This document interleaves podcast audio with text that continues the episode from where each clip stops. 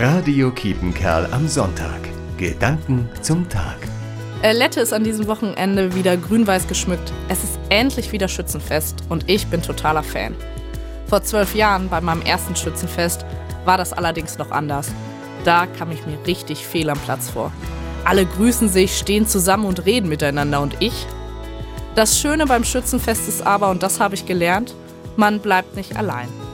Und heute, zwölf Jahre später, stehe ich mit einem Kaltgetränk in der Hand wieder in den verschiedenen Runden.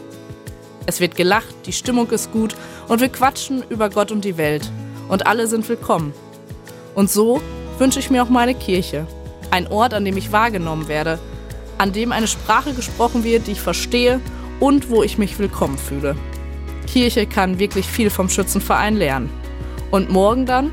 Dann geht's zur Vogelstange. Vielleicht sieht man sich ja. Barbara Kockmann, Lette.